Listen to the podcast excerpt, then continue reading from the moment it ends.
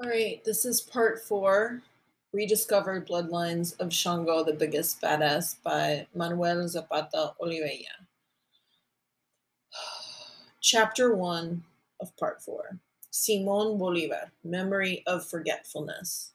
The slow and murmuring voice of the old Orinoco. So, Orinoco is a river.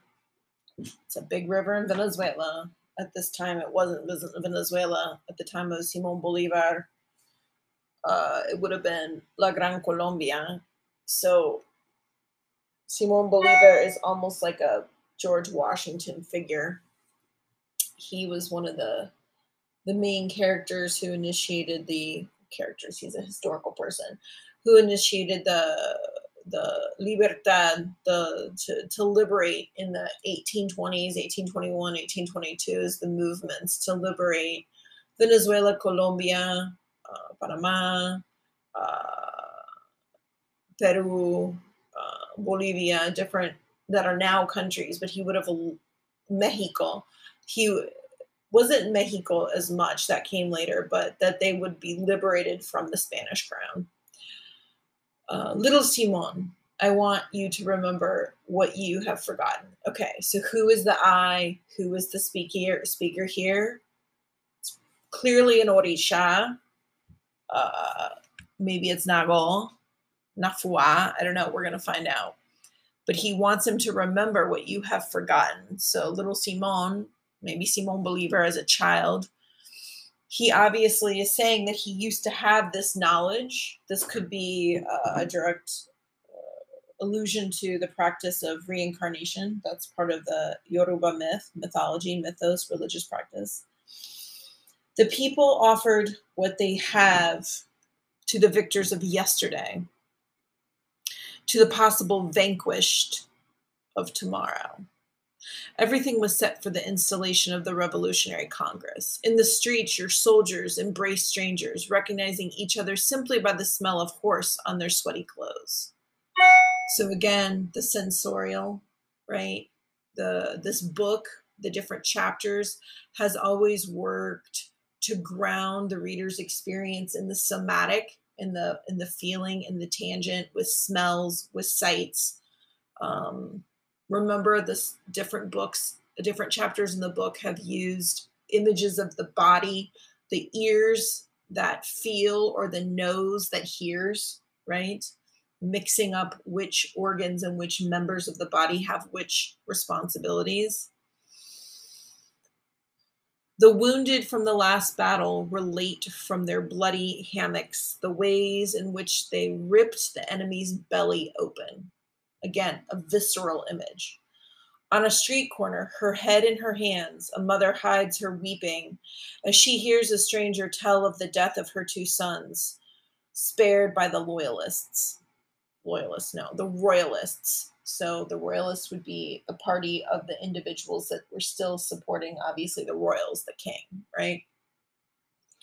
At dusk, you returned to the heights of the barrier islet, the solitary place of Angostura, where you take refuge with your hopes and fears. From here, the Orinoco looks wider. So this is a river looking out on the river.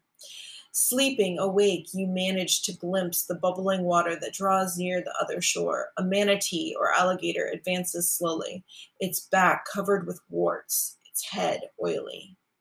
So, a description of the natural physical space, the animals.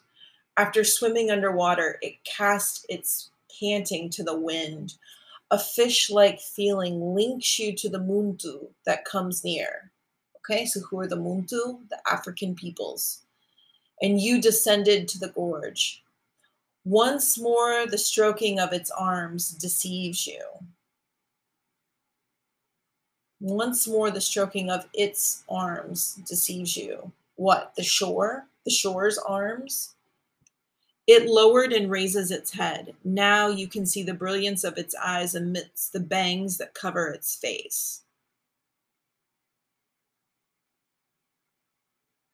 You step back, intimidated, half monster, half manatee, half alligator, half man.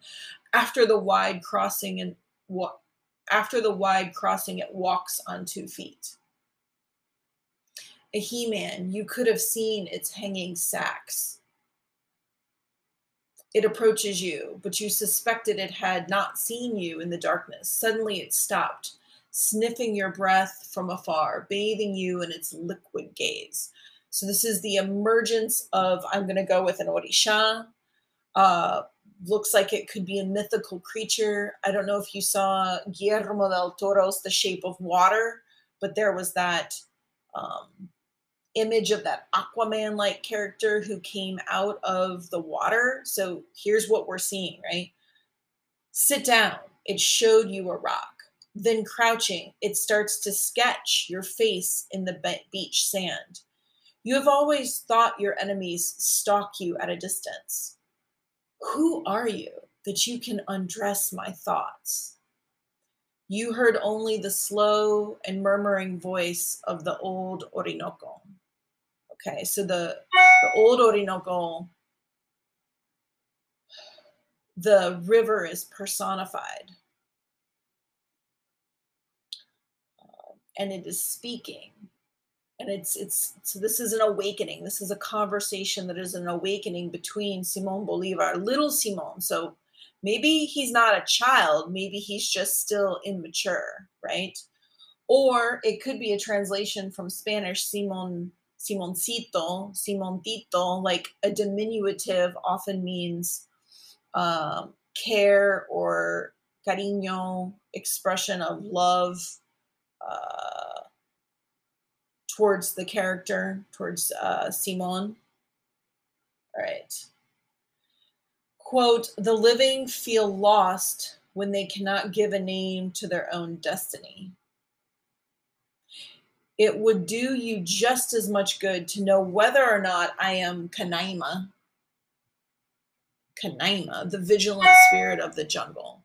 So I know that Kanaima is the name of the largest falls in all of Latin America. Uh, they're also called Santo Angel. They are in Venezuela. They're the highest uh, waterfalls, and it's deep in the in the Amazon jungle. You can only still to this, at least from the last time I knew, only get there by plane. Your Carib grandparents confuse me with Patai. So the Carib would be from the, the Caribbean, right? The Arawak peoples. Their great chieftain and our echo Bios think I drag around the wandering soul of Andresote. The fact is, Simon, that I am Nafua. Okay, so here we are, the character of Nafua. Nafua, Shango's messenger. So Shango's messenger, Nafua would be an American Orisha, right? So it's a, it's a new world envisioning of the Orisha. Your protector in war. I assume a thousand shapes I have been with you since before your birth, your master companion in the Aventino forest, your delirium at Chimborazo and at San Pedro Alejandrino. I will be Hippolyta to close your eyes. So Hippolyta has got to be um, a Greek allusion. You can look that up. I come to warn you against those who, hidden in your own blood, seek your failure hidden in your own blood, seek your failure. So here I think he's talking about the, and I say he, I mean the author of the text is talking about um, the Creole, right? Who was Simon Bolivar? I'm pretty sure he was born in Venezuela. He did spend some time in Spain, but obviously he was descendant of Spanish nobility, but he felt he had allegiance to the New World so the hidden in your own blood, your enemies would be the royalists, the, the Spanish crown, because Simon Bolivar becomes the patron for the revolution. Its eyes dissolved in the ashes of the current. Don't go away, Nana Taita, shadow of my ancestors. You shouted to me. You shouted to me. So the me, the I, the speaker in this section is Nafua, is the New World Orisha and he's speaking to Simon Bolivar to waken him up to the past, to the past that he's forgotten, because he is now going to be an agent for social justice or change in the new world. All right, so now there's a break in the in the in the paragraph. So we're moving on to the next sort of vignette. we're on page 206. Shango's lightning brought the news that you, I don't know who the you are, may, you is, maybe it's still Simon Bolivar, that you were dying of hunger in Caracas, probably. It is thundering and raining, and the centuries old Genisaro tree, illuminated by the flash, remained lit all night long. I drag my big belly about, and the child begins to shift with fright. Okay, so now I'm hearing that this might be another Orisha. Maybe this is uh, Sose because she, I feel like she's saying the child might be to shift with fright in my big belly. The old mayordomo, sort of like a, a butler, deciphered the message of the lightning flashes and orders them to take me that night to Caracas. The band of Ecobios took to the road beneath the carob trees so that the moon would not shine on the fetus. Maybe this is maybe this is now the backstory of how Simon Bolivar comes into the world. Maybe this is Simon Bolivar's mother. As they went along, they sewed a song I know from the land of my grandparents. The swaying of the hammock makes my son pitch onto his other side. So the speaker is a pregnant woman. Other times he grows still, and then I am afraid of the witch's shrill whistle, always at my side, continuing the moon's footsteps. The mayordomo does not stop shouting. He passed around the rum and covers my belly with damp rags. We arrive at dawn. The front lamp surprises the pious women on their way to the church. They cross themselves, run, flee. They are afraid we may be a group of apparitions. So I want to make this a little bit bigger.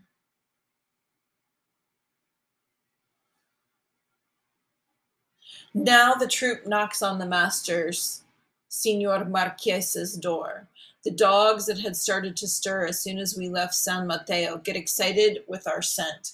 The lamps, the shouts and barks came to lick my heels. They will stretch me out on a wide bed, firm enough to withstand the rigors of childbirth, but I did not need it. I prefer to give birth to my children squatting. How do you feel, Hippolyta? My father asks me. He had woken up with the fussing of the dogs. So here's a good time to do a quick.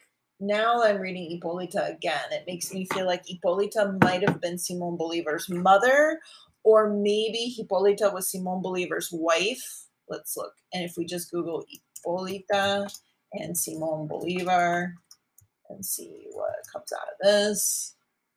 Hippolyta Bolivar, Wikipedia. Um, Hippolyta Bolivar también conocida como la Negra Hipólita. Fue la nana y segunda madre de Simón Bolívar. So she, Negra Hipólita, she was black. It appears that she was the um, sort of like the nanny or the second mother of Simón Bolívar. The biography. Cuando nació Simón Bolívar en 1783, su madre se vio en la necesidad por quebrantos de salud de buscarle una nodriza. So they needed to get Simón Bolívar a wet nurse. Recurrió a Hipólita, esclava de la hacienda El Ingenio in San Mateo. So they went to the slave, the enslaved woman on the plantation that was um, owned by the family. Este hecho fue recordado por el propio Bolívar en diversas oportunidades, mostrando en cartas. So it, the, his own Bolívar uh, documented this in letters and in other types of primary sources. Um, el cariño que siempre sintió por Hipólita, a quien llegó a considerar su madre y su padre. So he be, he always felt caring and compassion towards Hipólita, and he considered her his mother and his father. Hipólita se casó con Mateo Bolívar, so she got married to Mateo Bolívar. Who is this person? También siervo de la familia Bolívar. So he was also a servant to the Bolívar family pero de la hacienda Santo Domingo de Marais, so the a different hacienda that was next to it. Tuvo un hijo de nombre Diociono. Okay, so now I'm going down a rabbit hole. Anyway, what we need to get out of this story is that Simon Bolivar's wet nurse was a black woman. And that's very important for the story. Mm, how do you feel, Hippolyta? My father asks me. He had woken up with the fussing of the dogs. Here I am with my labor pains, my master, but the time hasn't come yet. I'll have them bring the doctor. God protect me. Let me launch this son into the world like all the rest. Have La Matea come, for she knows best about these things. she is already here to help me walk from one place to another. She had lit the candles to San Expedito in the corners where the master would not see them. The marquise carries you in her arms, little and slippery. Your hair covered your long ears. How is the little puppy? I asked her. Well, very hungry. Look how shrunken my breasts are. So, um, again, the narrator is referring to um, Simon Bolivar, the baby, as like a little dog or a little little animal, right? Um, so again, think about how in this text the author has framed animals, right? We saw the manatee or the alligator earlier in this chapter, always animals having more power and insight about what's going on than the actual people, right? Um, don't worry, little mistress. Mine have never filled this much. It looks like everything is ready to give birth now, with according to my count. I still have a month to go. That very morning, the seed appears. It was a girl with her eyes shut and her mouth open for shouting. Good thing it's a girl, exclaimed Matea, because Hippolyta would not have been able to feed two males at the same time.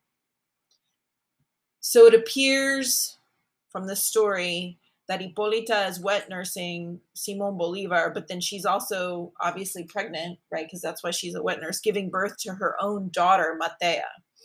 But females are bigger drinkers, responds the master Don Vicente. Two hours later, little Simon, you were already draining my breasts. Okay, so she's speaking in the first person, La Negra, Hipólita, the nodriza, the wet nurse, about little Simon who was a little baby. I roam, now it's a new, like a break in the paragraph, page 207. I roam the quarters of my master's old mansion on the darkest night of my life. Neither the priest's baptism nor the doctor's medicines have managed to relieve my newborn daughter's fever.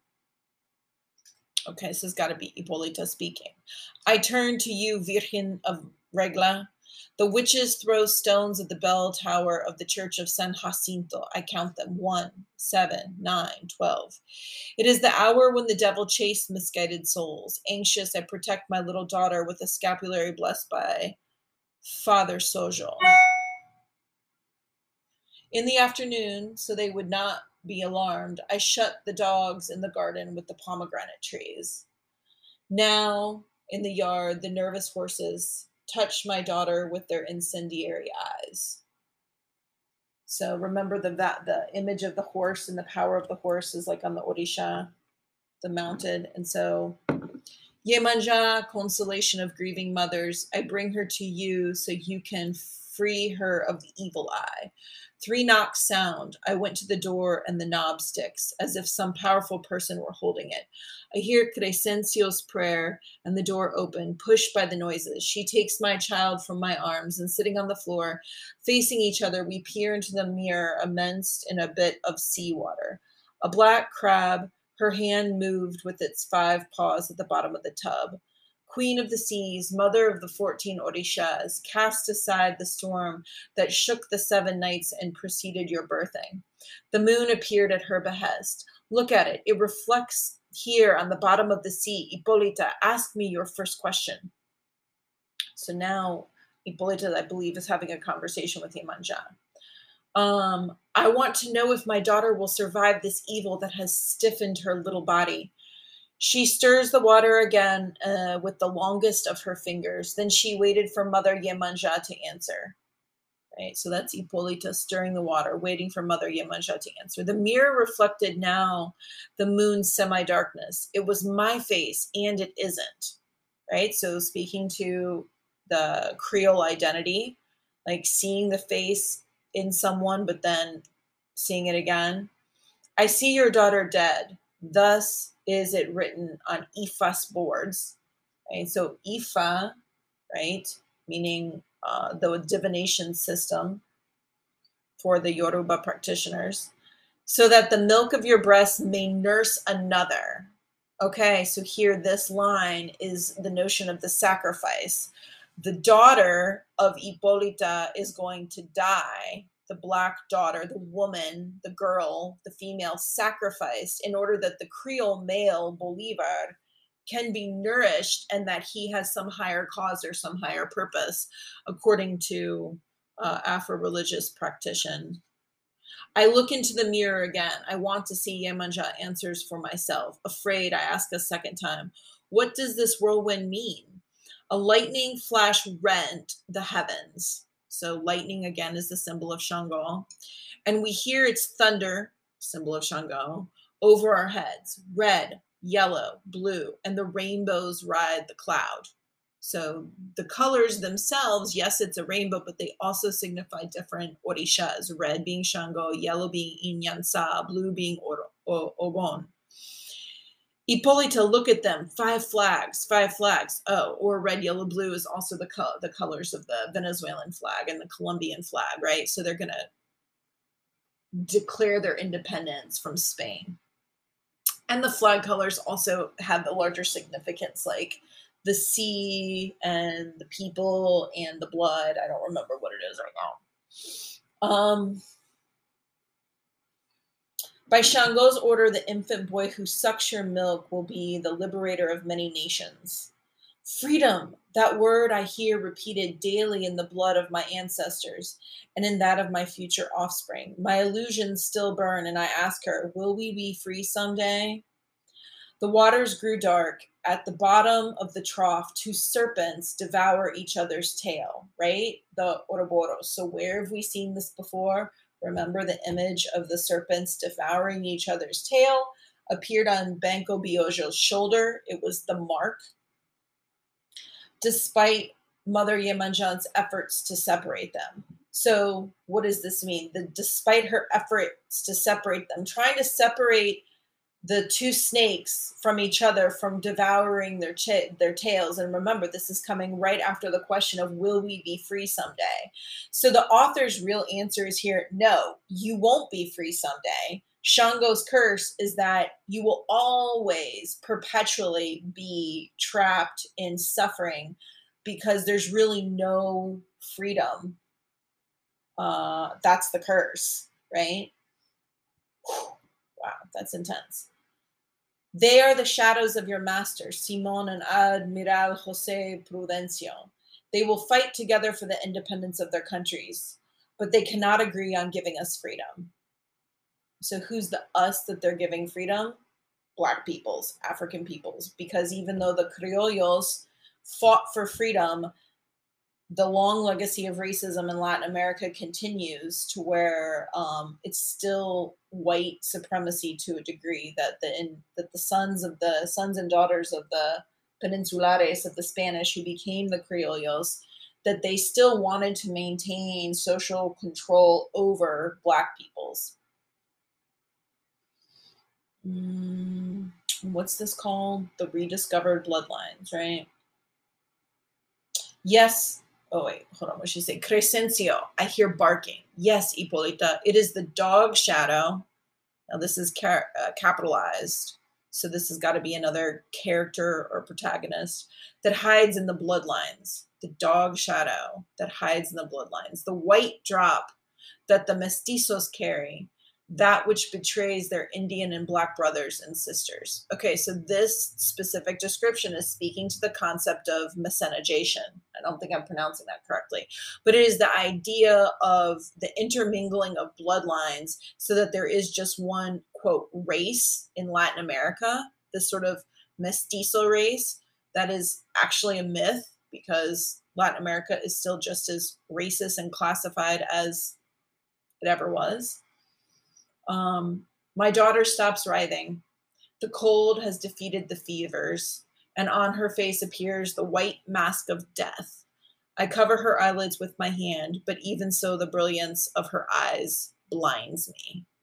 Okay, so her little baby dies in order that Simon Bolivar can live. Mm, page 209, it's a new paragraph. Moribund, moribund, Your father looks for you, eager to give you his last breath, death, alive, present, long a traveler along those routes roamed about the spacious mansion where you had not yet been born. But now one cannot hear the rain of perfumes or the laughter of the Caracas women. My master, Don Vicente's soul, tepid, recently severed from its body, was already tracing his footsteps. We slaves ran towards the bedchambers, trying to look over the shoulders of those who surrounded his bed. Your mother, there at his side, held you in his in her arms. Master Vicente, an alien shadow, gathered enough strength to grab your hair, wishing to expose their roots. His eyes moved even though they were empty. He spoke, but we did not hear him. This is my little one, my God. Bestow on him all your blessings and protect him. Your weeping mixed the smells of almond oil and camphor. Quite nearby, before the crucifix at the altar, the candle is consumed amidst dead petals. Open the window, Concha. I can't imagine I can't manage to see the depths of his eyes.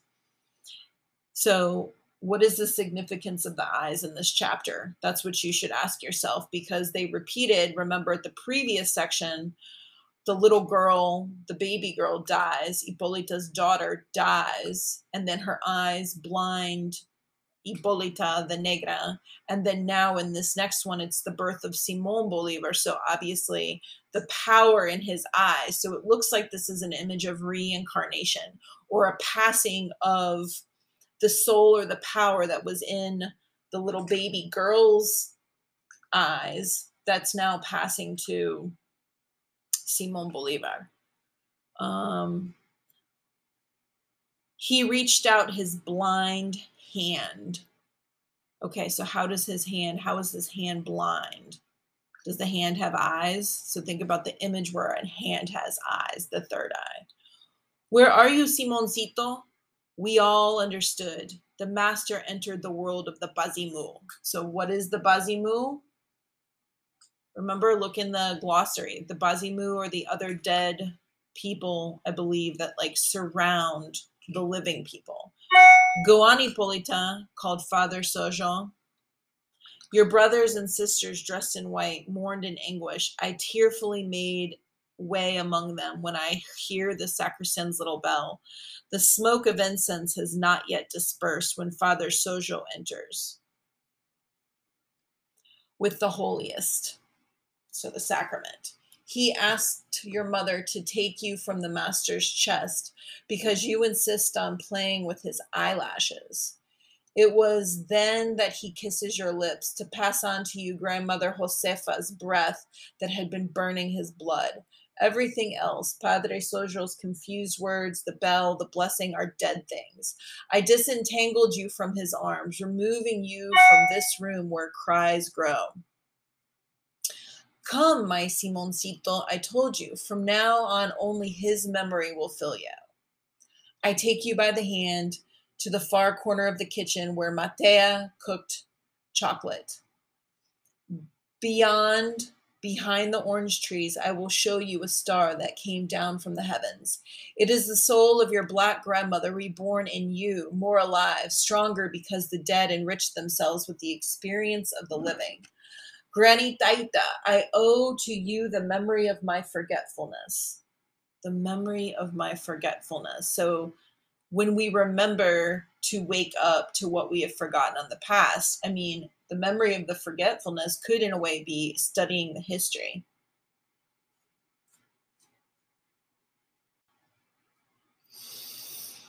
Page 210. Taking frightened refuge between my le- legs, you said to me, I hear them bark at me from my mulatto blood. It haunts me. It appeared to me on the road the other night, the other morning. At night, I hear it as barking under my door. It is what licks my plates clean.